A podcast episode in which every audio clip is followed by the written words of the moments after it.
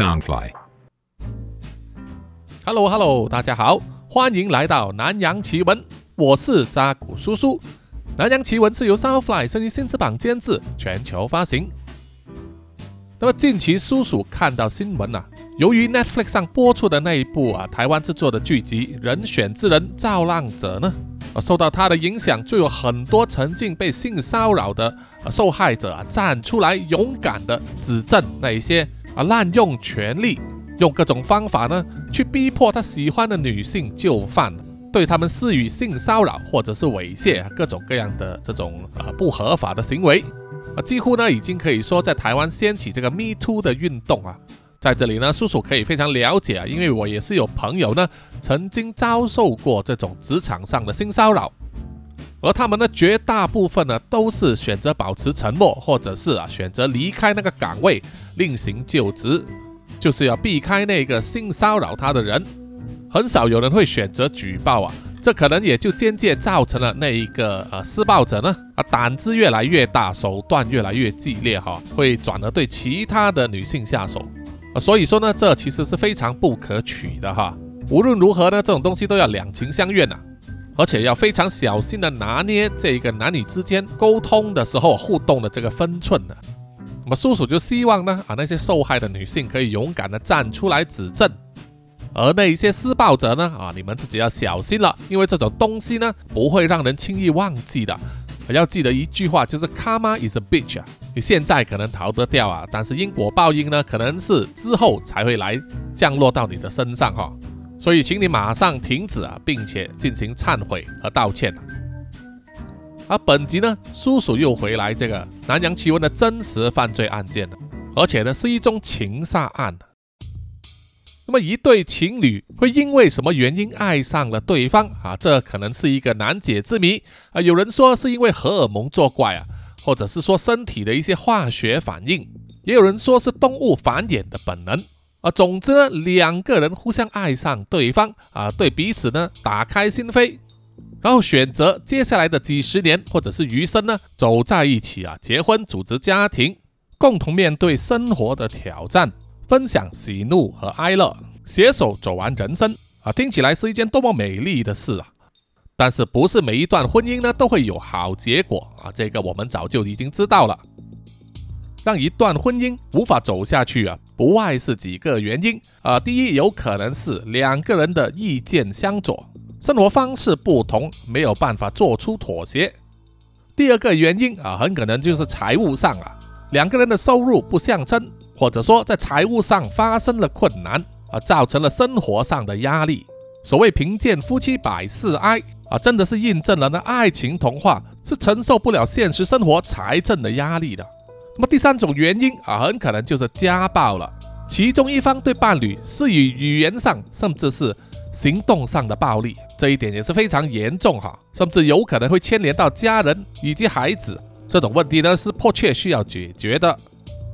但现在这个光怪陆离的社会里面呢，能够好好的分手或者是离婚呢，已经是天大的福气了。如果你遇到的另外一半心中有了歹念，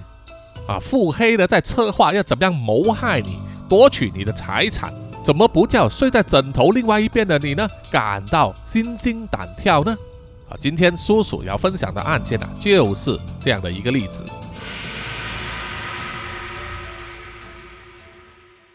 一九八七年，一位出生于南京江苏省的啊女孩叫做王楠，啊，当时的中国大陆啊正在走向经济开放啊，所以他们家庭呢算是中产阶级，生活算是过得去啊。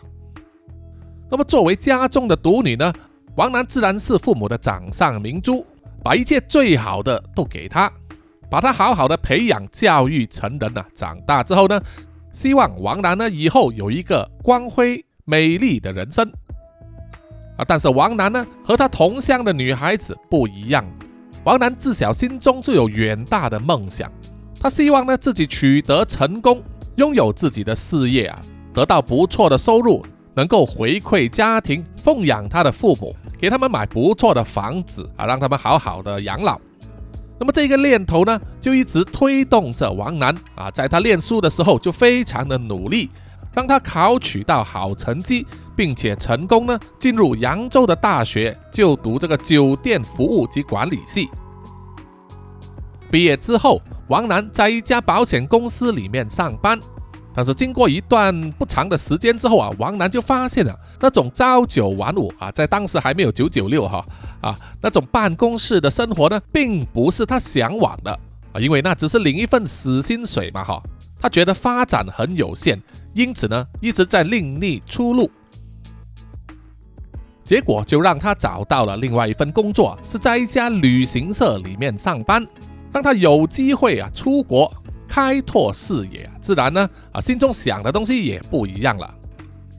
那么王楠在那一家旅行社里面工作了短短两年之后啊，就已经成为公司里面啊不可或缺的角色，业绩蒸蒸日上啊，全公司的人有目共睹。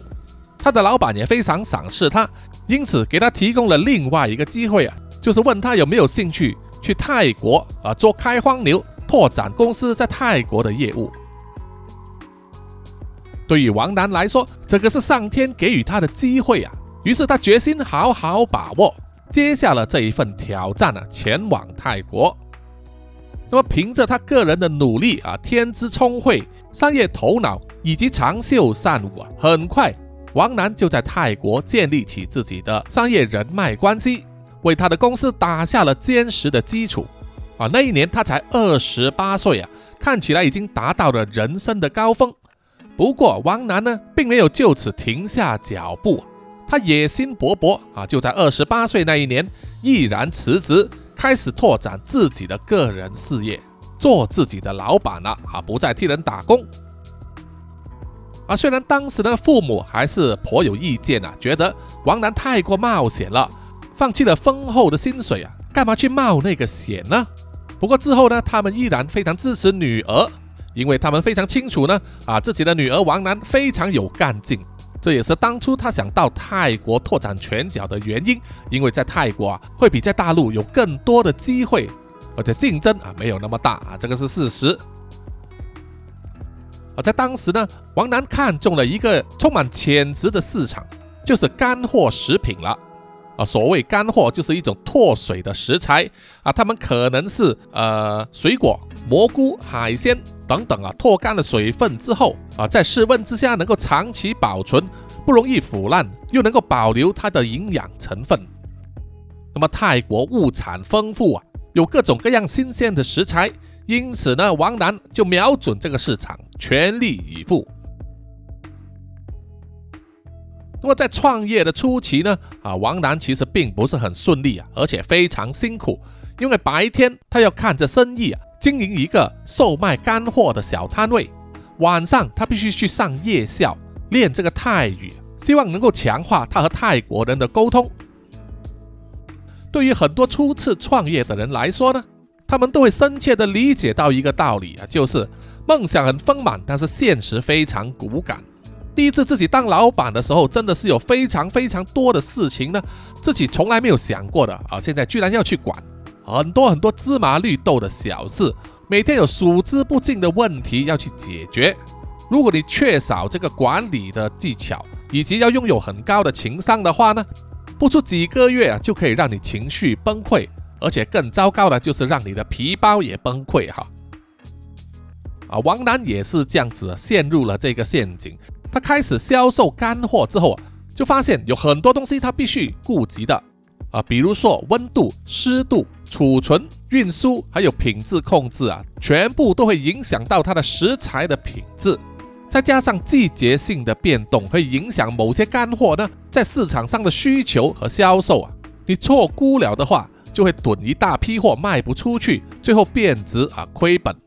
啊，这一些呢，都是影响着他每天呢经营这个干货生意的这个元素之一。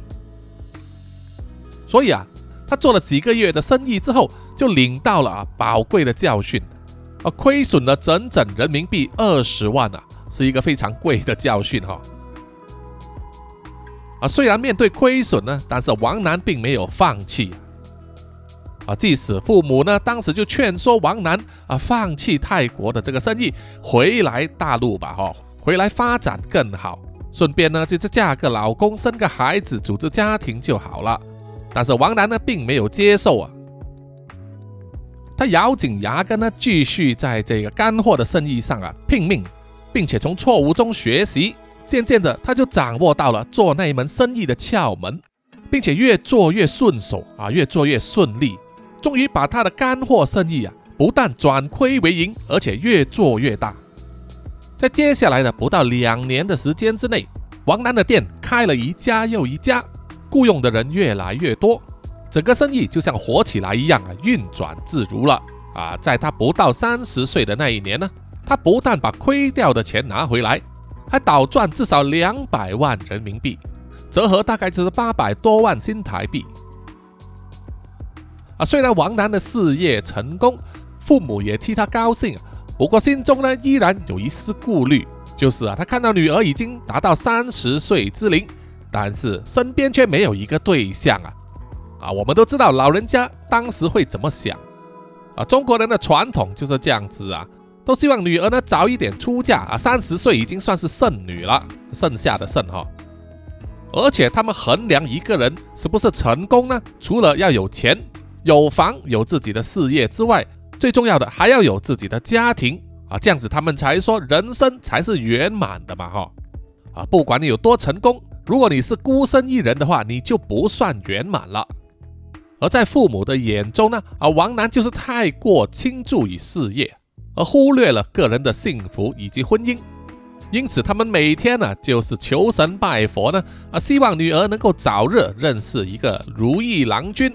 能够早日结婚，然后再三年抱两这样子啊，不拉不拉不拉啊，大家都知道老人家会怎么想的了。那么上天是不是听见了啊王楠父母的愿望呢？因为到了二零一七年啊，他们这个愿望啊似乎更进一步啊靠近实现了。因为那一年的某一天，王楠受到朋友邀请去出席一个晚餐聚会，在那个聚会上，王楠邂逅了一名男子啊，名字叫做于晓东。于晓东似乎呢也是对王楠非常有兴趣啊，一直望着他，两个人互相展开眼神的交流。王楠细细的观察这个男人，长得又高又帅啊，浓眉大眼的，看起来家世也不错。接着，于晓东主动过来找王楠说话，在交谈之间呢，王楠发现于晓东的说话彬彬有礼。啊，相当有内涵，于是，在心中留下了很好的印象。原来于晓东呢和他是同乡，只是年纪比他大一岁。他从中国来到泰国啊，是做生意。一个晚上下来呢，两个人啊谈了很多，啊觉得双方呢都有说不完的话题，并且有着相当相似的人生价值观。等到聚会结束之后啊，王楠离开时啊，心中突然间觉得。若有所失，他知道啊自己爱上了于晓东，并且认为呢他就是出现在自己生命之中啊那个对的人。而于晓东也算是不负王楠的期望啊，在接下来的几个星期里面，他主动向王楠展开追求，两人频频约会，打开心扉啊，说出心里话。于晓东也是毫不吝啬的表达自己的感情啊，说他对王楠一见钟情。已经到了痴迷的地步。那么根据后来啊他们的口供证词里面呢，王楠有说，于晓东在追求他的时候啊，每天早上都会风雨不改的啊开车夸省啊给他送早餐，每天打开门做生意的时候啊，都会请花店啊给他送来一朵花。等到晚上收工的时候呢。于晓东也会痴痴的站在那里啊，等待王楠下班，然后一起去晚餐约会。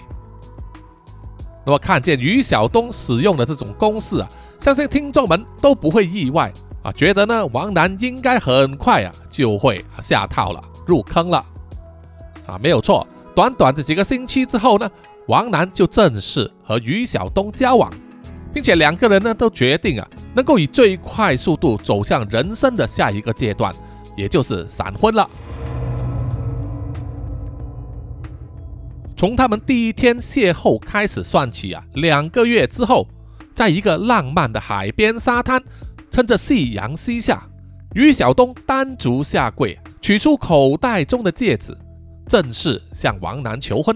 于晓东当时承诺，他会用尽一生爱护王楠一辈子，永远疼爱他，照顾他，携手到老，永不分离。而王楠听了之后啊，想都不想就答应了。那么，当王楠开开心心的把这个消息告诉自己父母的时候，没想到换来的却是他意料之外的反应。而前面不是说到他的父母呢，其实很早就渴望王楠能够尽快找到如意郎君，结婚生子，组织家庭吗？确实没有错，只是呢，他的父母没有想到女儿不做就不做，一做呢，居然那么快，而快的有点离谱了吧？他的父母一再的劝告王楠，到底有没有想清楚啊？你才认识了那个男人两个月，就决定和他厮守终身啦？两个月并不是很长的时间啊，并不一定足够让你看清一个人的本质呢。但是当时王楠坚信自己的眼睛呢没有看错，他相信于晓东就是他生命之中对的那个人，所以纵使他的父母百般的劝解。王楠依然坚持要和于晓东结婚，而结果呢？婚礼是办了，两个人真的是注册结婚了。在婚后，两个人住在一起生活的情况，就和王楠婚前呢所想象的有着天壤之别。因为在婚后啊，于晓东整个人都变了啊，他的性格呢起了一百八十度的大转变。过去那个彬彬有礼、温文儒雅啊，对他温柔体贴的男人呢，居然在一夜之间不复存在啊！他似乎变成了一个冷漠又不关心伴侣，而且还很懒惰的人。他似乎呢放弃了工作，整天在家里呢，不是睡觉就是吃饭，或者呢就是打游戏，完全没有任何生产力啊，根本像是在吃软饭一样。有一次，王楠在自己家里面呢，不小心失足摔倒，而于晓东居然连眉头都不皱一下，也不管他啊，自顾自的继续打游戏。又有好几次呢，于晓东谎称要出国做生意，消失了好几天，后来才被发现了，他是去了赌博，还输了很多钱。而在王楠的追问之下呢，他才默默的承认了。累计赌债超过百万人民币，而且还厚颜无耻的叫王楠呢代他还债啊！这种根本就像是八点档或者是肥皂剧的剧情哈，听众应该也是看过不少。那么王楠呢，作为一个做生意的女人呢，其实她的脑袋还算是相当的精明，并没有完全被爱情呢蒙蔽了思想啊。对于自己的老公啊欠下的赌债呢。啊，虽然选择原谅了他，不过王楠却答应说，看在夫妻的份上啊，只是代他还一半的赌债，另外一半你要自己想办法，要他对自己的人生呢负起责任啊，自己弄脏的屁股呢，应该要自己去擦。那么，为了帮助自己的丈夫于晓东振作呢，王楠还在自己的公司里面安排了一个高职位啊。给丈夫啊去做啊，白领一份薪水啊，当然其实就是要他呢去拿来还债，并且也希望呢他能够借此机会啊，能够重新做人，在事业上啊帮到王楠一把，那么他就谢天谢地了。这么最初的于晓东看起来啊做的不错，规规矩矩的啊，在公司里面也没有乱来，但是俗语说得好啊，黄赌毒呢是最难戒的。过不了一段时间呢，于晓东又故态复发，再次人间蒸发，又跑去赌博了哈。不过这次呢，他的胆子更大了，趁着在王楠的公司呢上班之便呢，他拿到了一些王楠的个人以及公司资料啊，冒充王楠的名义去银行啊，从王楠的账户里面提领了五百万人民币作为自己的赌金，结果当然是一样啊，十赌九输啊，这五百万也被他输清光了。这件事被王楠发现之后，他果断的采取行动，报了警，让警察呢把于晓东给逮捕了。在警局里面，于晓东才对王楠坦诚说，原来在十二年前呢，他就犯过欺诈罪，还坐过牢，所以是有案底的。于晓东不断的苦苦哀求，希望王楠看在夫妻一场呢，放过他，不要提告啊。他也一再的表示自己已经后悔了哈，忏悔，愿意改过自新。那么王楠呢？虽然不算是菩萨心肠，但是毕竟啊，人心是肉做的，而且什么一夜夫妻百夜恩嘛哈，心中依然不舍得这一段感情啊啊，两个人依然是合法的夫妻，啊不忍心把这个他爱的男人呢逼上绝路啊，因此撤销了控状。于晓东也能够从扣留所里面离开，回去家里。啊！但是王楠没有想到的，他这样做其实已经是放虎归山了。接下来的时间呢，似乎相安无事啊。于晓东也好像变得乖乖的，两个人的感情又慢慢的修复回来。到了二零一九年初，王楠发现自己怀孕了。对于将有一个新宝宝呢的诞生。王楠觉得呢是上天赐给他的一个礼物，因为啊，于晓东现在对他的态度呢又不同了，啊，现在对他呢是百般呵护，照顾有加，让王楠觉得这个男人呢啊真的是浪子回头啊，自己苦尽甘来了。二零一九年六月初的时候，于晓东突然间向王楠提出一个建议，就是啊，在他们的这个宝宝出生之前呢。他们应该趁这个机会啊，去重温一下过去的美好时光。所以啊，应该去一趟旅行啊，去他们当年定情之处，也就是泰国的乌本拉加塔尼啊，中文叫做乌文。乌文是在泰国的东南部啊，伊善地区，是当地的第四大城市，过去也被称为莲都或者是莲花王柱啊，非常有诗意的名字，是一个气候温和。风和日丽呀，有着非常漂亮的自然景观的城市。那么为什么一定要去乌文呢？啊，真实的原因我们并不清楚。不过啊，相信是对王楠以及于晓东来说，乌文这个城市啊，在他们心中的情感呢，一定有相当重要的这个位置。那么对于于晓东这个旅游的提议啊，王楠答应了啊，心中非常兴奋啊。渴望这一次的旅游呢，能够带给他们美好的回忆。只不过啊，王楠并不知道，私底下在出发去旅游之前呢，于晓东给王楠买下了一个非常高额的保险，保险的最高赔额是三十万人民币，而且唯一的受益人是她的丈夫于晓东。在二零一九年六月七日。于晓东和挺着肚子的王楠一起来到了乌文，下了机之后啊，就马上前往当地的自然公园。那么泰国名称叫做乌迪亚本恰帕 m 啊，叔叔念的不好，不过呢啊，那个地区确实是叫帕 m 那么去到了那个国家公园，参观那里啊神奇的自然景观的时候，王楠留意到啊于晓东似乎对周围的这个悬崖。以及山谷呢，特别有兴趣啊，常常会凝望着啊一段时间。只不过他当时呢不以为意啊，没有想到这个有什么特别的意义。之后啊，于晓东就提议说，他们应该要上去这个山顶，在这个悬崖边呢观赏日落。王楠同意了啊，毕竟他们上一次呢求婚的时候啊，就是在黄昏时分，这个对他来说可能非常具有情感的意义。但是。当他们上到上面去啊，在那个悬崖边的时候呢，因为气候欠佳啊，一直下雨，所以在那里呢就有很多游客停留。于是他们呢就决定啊，在那里继续等候。过了一段时间之后，天气转好，那些游客呢也相继离开。最后在那个山上啊，悬崖边，就只剩下他们两个人，可以独揽呢那一处的自然景色。这个时候呢，于晓东就带着笑容，牵着王楠的手，带着他走去了悬崖边。在那里，他们可以看见了画在石墙上啊，长达三千年的古代壁画。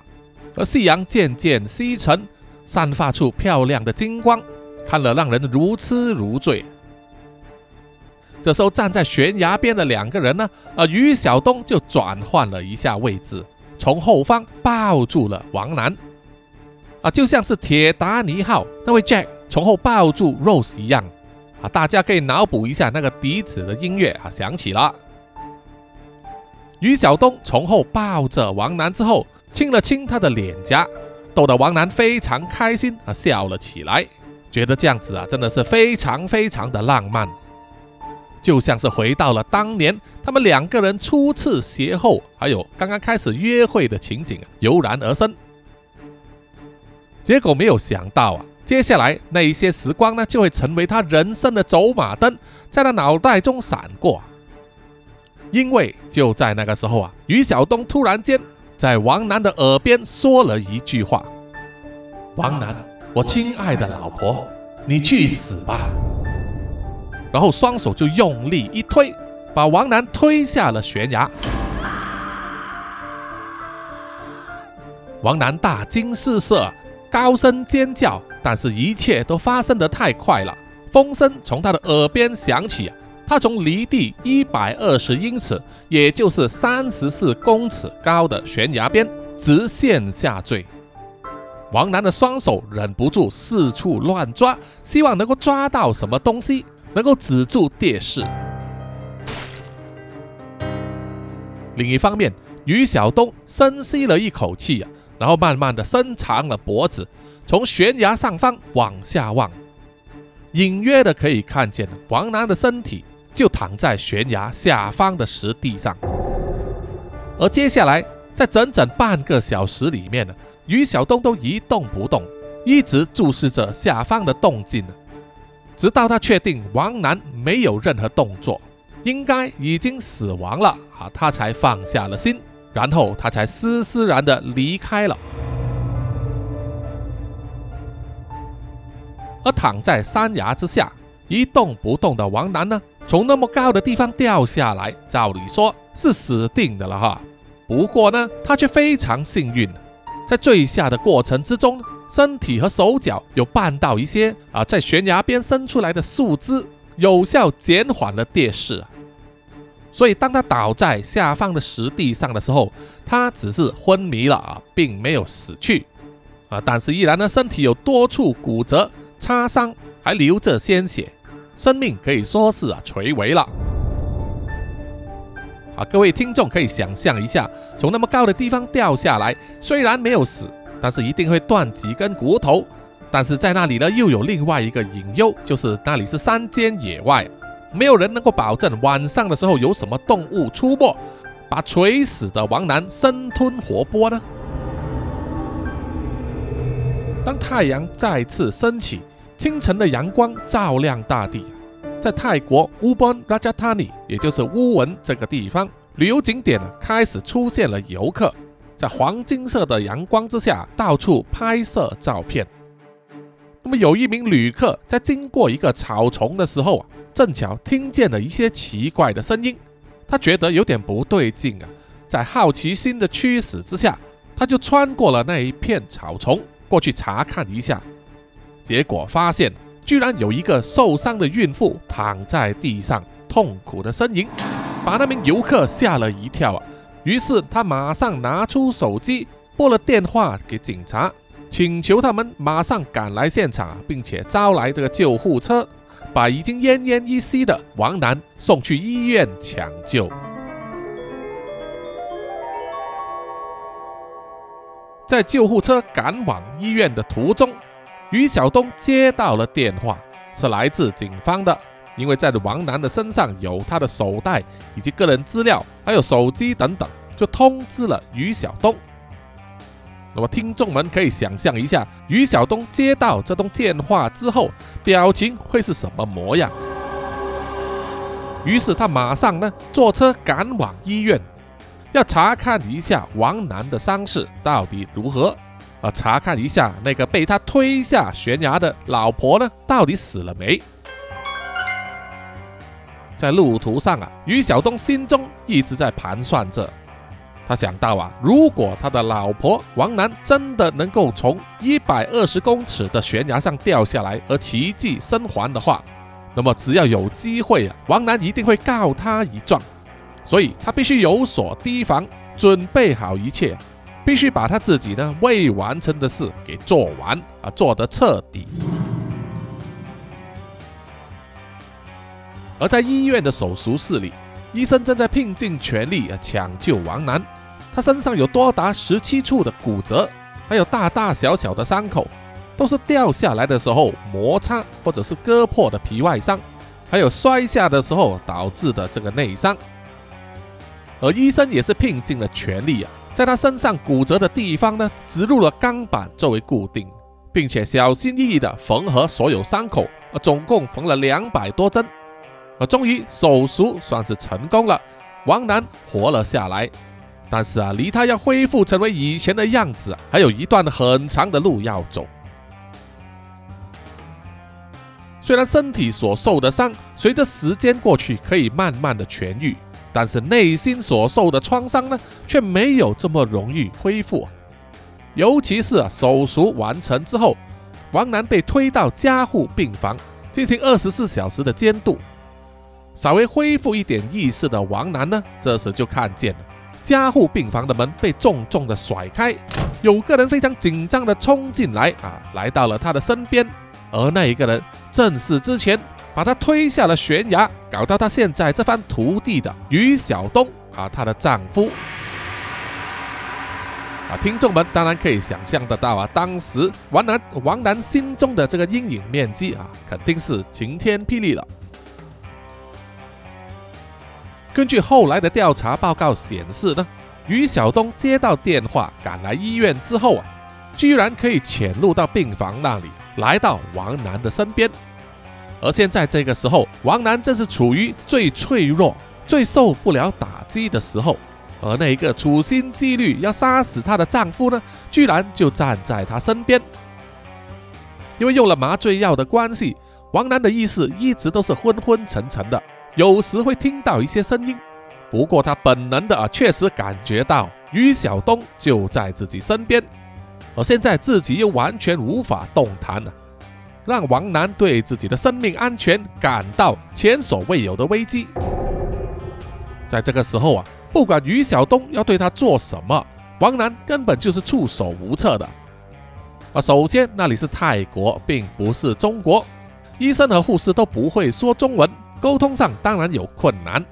其二就是啊，在病房里面根本没有这个 CCTV 啊闭路电视。那么即使警方来到啊查问原因，也只会啊请于晓东去问话，呃所听到的也只是于晓东的片面之词。所以从当时的情况来看，王楠不管怎么想都知道呢，他当时是几乎完全没有胜算的哈。现在一直陪伴在他的身边。并不是那个她曾经爱过的男人，而是一个处心积虑想要杀死她的狠毒丈夫。她非常清楚呢，只要有机会啊，于晓东一定会下手的，而且会毫不犹豫，因为他已经做过一次了。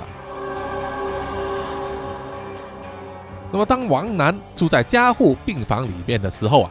于晓东可以说是寸步不离，既不去吃饭，也没有合上眼睛去睡觉。更别说离开医院了，他就是要紧紧的盯住王楠，看他会不会突然间醒来呢？说出真相。那么与王楠的伤势，至少需要留在加护病房里面好几天。而那一段时间呢，于晓东的这个行为举止也变得越来越激烈。根据后来的调查报告指出啊，于晓东曾经多次呢尝试要关闭维持王楠生命的那些仪器。是不是曾经尝试过呢，想要偷偷把王楠从医院带走，啊，就是连人带床呢，想要把他推出医院之外，啊，果然是标准呢，啊，大陆人的那种流氓作风。幸好是被护士和医生呢发现了，叫来医院的保安人员极力的阻止他。那么由于语言不通呢，即使于晓东在干下这种恶行之后啊，被抓到，他也能够以不会说泰语啊来开脱。让院方呢奈他不何，而当警察来问话的时候啊，只要警察来到王楠那里，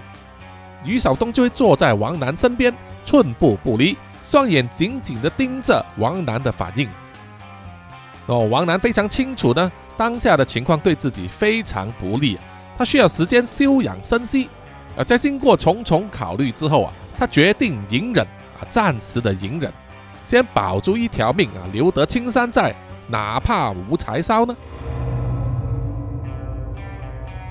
所以，当他醒过来啊，警方有机会向他问话的时候，王楠选择说他不知道当时发生了什么事啊，说自己一时头昏眼花，然后就失足坠崖啊，好像很多事情和细节都记不起来一样。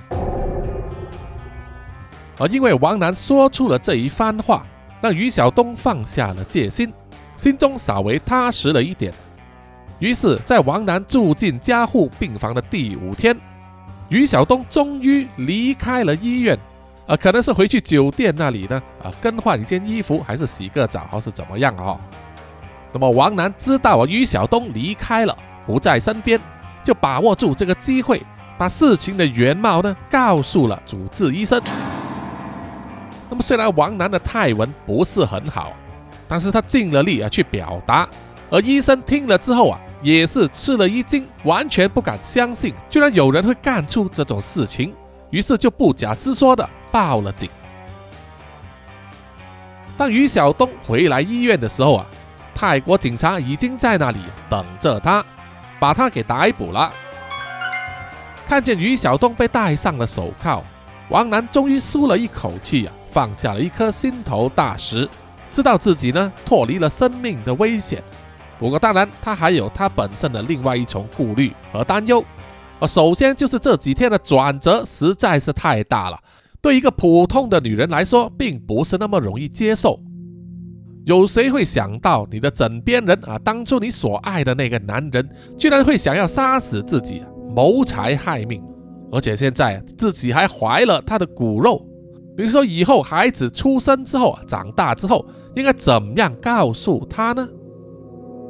而种种的心理压力呢，导致王楠的健康情况每况愈下，需要注射大量的药物来维持生命机能。最后呢，导致他的腹中胎儿早产，在五个半月的时候呢，就被迫生产。那么我们并不知道啊，那个孩子呢，到底有没有活下来，还是夭折了？毕竟才五个半月那么小，存活几率呢，非常非常的低。而不管如何呢，对王楠来说也是一项啊非常大的打击，完全是因为自己错爱了一个男人，而一个狠毒的男人，从此就改变了他的命运，还差一点呢要了他的命，夺走了他的资产和生意。二零二零年三月二十四日，泰国法院正式宣判于晓东呢杀人未遂罪名成立。判处以终身监禁，并且必须支付王楠五百八十万泰铢的精神损失赔偿，而折合大概是五百一十万新台币。这个判决落下之后，终于算是给王楠呢啊他的人生篇章下了一个句点，和那一个他曾经爱过的男人呢也宣告一刀两断了，彼此再无瓜葛。不过于晓东呢？并不满意法庭的判决，选择上诉。于晓东在庭上啊，坚持自己是清白的，并没有串谋要去杀害妻子，还请来了三名律师组成了律师团为自己辩护。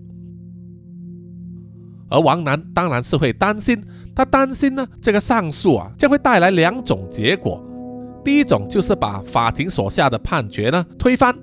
第二种呢，就是降低刑罚啊，减少他坐牢的年数。这两种都不是王楠想要看见的结果。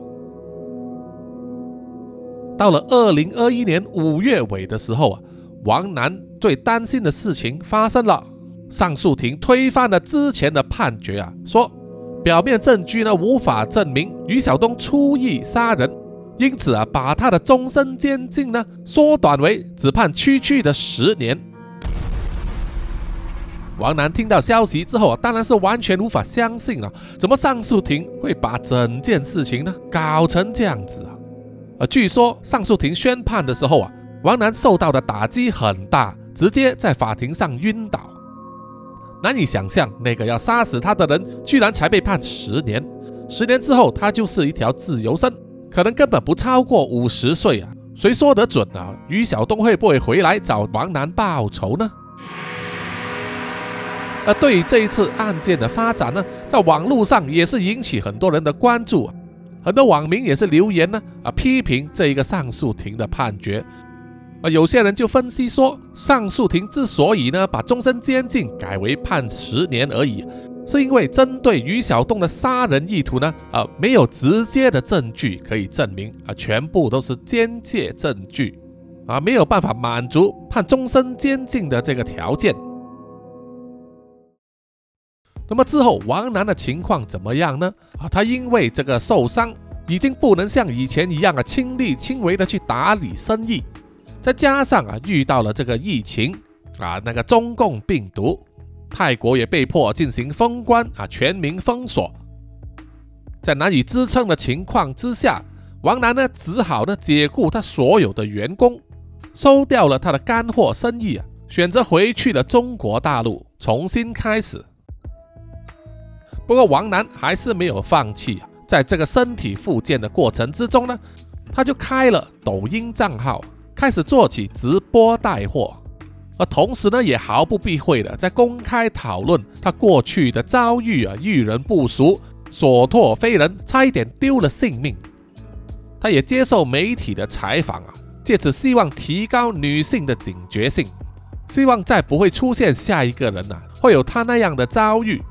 并且奉劝女性呢，不要对爱情盲目，要提防渣男还有罪犯。而他这一系列的动作呢，给王楠带来很大的影响以及支持，啊让他的抖音账号呢，吸引到至少三百万名粉丝，也算是开创了一片新的天空哈。好，本集的南洋奇闻真实犯罪案件呢，就到此结束了哈。谢谢各位听众的收听，欢迎大家呢到南洋奇闻的 IG、YouTube。Apple Podcast、Spotify、Mixer Box，还有 Pogo FM，给叔叔留言点赞，谢谢大家。还没有关注 YouTube 的话啊，请大家去关注南洋奇闻的 YouTube 一下哦，因为那个人数还不是很多。也希望大家呢啊多多介绍给身边的朋友啊，一起来听南洋奇闻啊，就会有很多共同的话题了。那么最后呢，请让叔叔念出所有赞助者的名单。首先是南洋探险家 Jimmy Chin、苗疆杀人蛙陈忠杰以及许志伟，然后是南洋侦查员二四公园图子 Ralph 布一直该 Sandy 丽真爱笑三十三 Kinas 蔡小桦朱小妮李承德苏国豪洪新志林家达 Toy J 刘舒雅以及范嫣令，然后下一批呢是南洋守护者许玉豪。脏话的 Emma、林奕晨、玉倩妈咪，还有 Forensic 叶，最后一批就是南洋信徒黄龙太子妃、苗疆杀人蛙、西里子、林以乔、吴大佩、吴大豪、筛利、飞蟹、本我无心、潘琪、张新芳、萧毅、林宏杰、许志伟、查理哥哥、Forensic 叶以及林小润，谢谢啊，谢谢大家的赞助。谢谢你们的支持，我们下一集再见，拜拜。